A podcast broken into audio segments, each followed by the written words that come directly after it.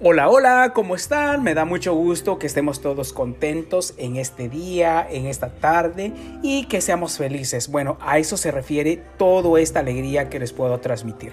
Antes que nada, quiero presentarme, yo soy Rafael y me da mucho gusto que estén contentos y que nada de las adversidades que esté pasando ahorita en este momento nos atribule, nos ponga pues un poco tristes, estamos con la familia y a eso se debe que tenemos que estar unidos. Ahora que estamos con la familia debemos aprovechar para hablar con ellos, estar con ellos, platicar más de nosotros, saber qué es lo que piensa uno, qué comentar, a una buena película, eh, un problema familiar o algo que ustedes vayan pensando que no han hablado, simplemente a veces queremos hablar.